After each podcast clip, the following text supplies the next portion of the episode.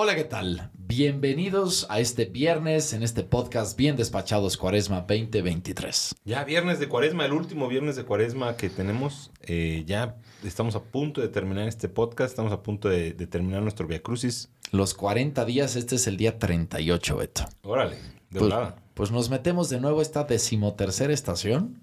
Jesús es bajado en la cruz. Nos dice el Evangelio de San Mateo. El centurión y sus hombres que custodiaban a Jesús dijeron aterrorizados. Verdaderamente este era hijo de Dios. Había ahí muchas mujeres, entre ellas María Magdalena y María, la madre de Santiago y de José, y la madre de los hijos de Zebedeo. Hoy el Evangelio de San Mateo le, da un reconocimiento a las mujeres.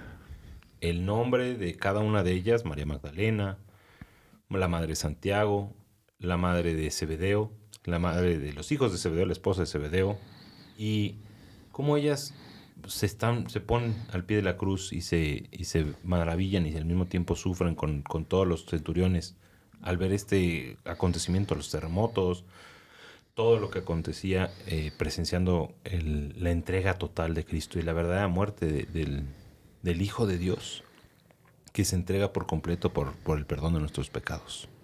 Lo decimos siempre en, en la iglesia y la gente lo, lo reconoce, pero hoy es un día también para ponerlo en énfasis, ¿no? Hay muchísimas mujeres en la iglesia, porque su sensibilidad es muy grande. Y perdón por lo que voy a decir, pero vi, vi un podcast muy peculiar donde le preguntaban a varias mujeres, ¿y tú qué harías si no hubiera hombres? Y ay, no, por fin, pues descanso, ya no tengo el estrés, puedo salir tranquilo a la calle. Y así van diciéndolo todos. Y de repente le preguntan a los hombres, ¿y tú qué harías si en este mundo no hubiera mujeres? Y todos, no, me muero. Es que la sensibilidad de la mujer es enorme. Sí. Y qué fuerte que en este momento tan difícil de Jesús está rodeado de cada una de ellas. Pues es una alabanza profunda a esas que son pilares esenciales de la existencia humana y que también lo fueron en la misma vida de Jesús, porque al final fueron las que se rifaron y muchas de ellas desde su misma juventud lo pudieron hacer, como sus amigas que eran muy jóvenes. María Magdalena, María, la otra hermana de Lázaro, eran jovencitas Sí. y estaban con Jesús toda Sí, la sí. vida. Pues a todas esas jóvenes que en la parroquia se entregan porque saben encontrar en Jesús el amor más grande. Claro, y, y les queremos saludo, mandar un saludo a todas las, a todas las jóvenes y los jóvenes que están en la parroquia.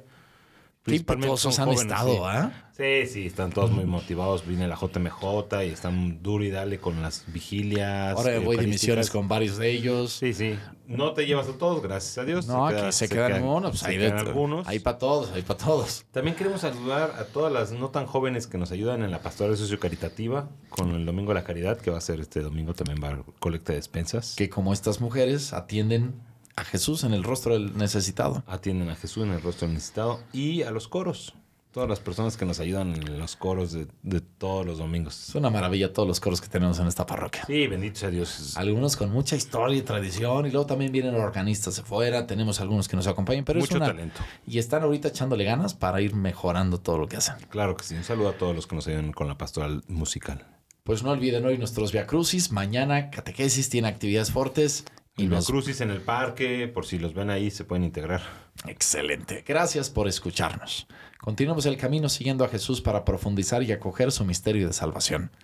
Y que Dios Padre, Hijo y Espíritu Santo los acompañe en este día. Amén.